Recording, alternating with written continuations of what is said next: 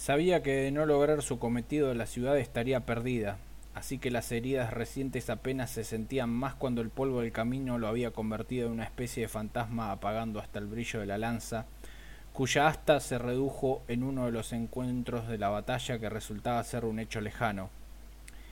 Eso es pasado, dirían ahora los jóvenes. Para el pobre emisario la contienda estuvo fresca hasta que giró por ese camino dejando a sus compañeros en la lejanía, y solo el sol lo acompañó, aunque era para seguir torturándolo mientras los vencedores descansaban al resguardo de las sombras. La capa raída le había servido de vendaje. Tomó el arma quebrada y dejando a un lado el yelmo saltó a la senda por la que llegaron esa misma jornada. Las piedras eran despedidas por las sandalias que se unieron al resto del ropaje gastado. La última fuente de agua pasó pronto en ese recorrido. Una vuelta más y apenas se acordaba ese guijarro que cometió el atropello de meterse entre los dedos de su pierna izquierda, dejando una marca roja antes de ser expulsado por el fondo. Tampoco eso significó algo un par de kilómetros más adelante. El porrazo que se dio en otro momento y la sensación de vacío en la boca del estómago fueron desterrados a un lugar lejano. Al dolor le sería mejor encontrar otro cuerpo que castigar. Todo el entrenamiento recibido por Raño se resumía en ese instante, un mensajero de los dioses corriendo de vuelta al corazón de esa divinidad, en la que las estatuas se alzaban gloriosas señalando al cielo, y el mero hecho de recordar esto le bastaba para pedir un poco más de esfuerzo a sus exhaustos miembros. Ya empezaba a tener la sensación de estar cerca. Una oveja solitaria lo miró desde la vera masticando una hierba amarilla como consuelo por haber dejado a la manada sin líder, aunque descubriría el otro día que ya tenían uno nuevo que ocupaba el mejor sitio a la hora de beber del manantial sacrificado por las huestes que festejarían la retirada de los invasores dos jornadas después. La sobreviviente preferiría no reclamar el trono vacante y se contentaría con perder un poco de su lana en lugar de terminar dándole más fuerza al fuego cabeza abajo, sin la cabeza por supuesto.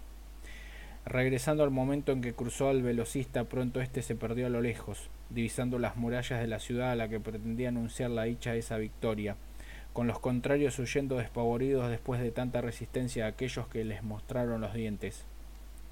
Acto seguido partieron cráneos, destrozaron escudos y quemaron esos barcos que desguarnecidos se soleaban en la playa desierta con la creencia tonta de estar seguros en un territorio que no era el propio, pensando en las ventajas de tener enemigos tan burocráticos a la hora de tomar decisiones, cuando un gesto del soberano era suficiente para decapitar a un tonto irritante.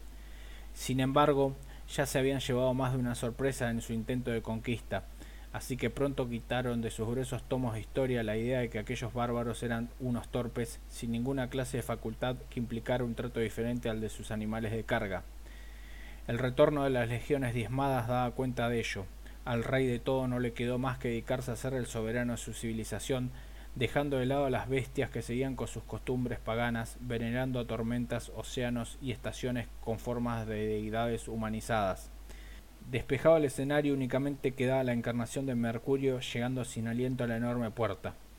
Los guardias por lo visto estaban en otra, dado que se acercó a toda prisa para que absolutamente nadie reparara en él, hasta poder darle el golpe a la placa de madera que resonó duplicada por el eco de ese paraje, haciendo que de a poco los ciudadanos se asomaran mirando al desgarbado intruso.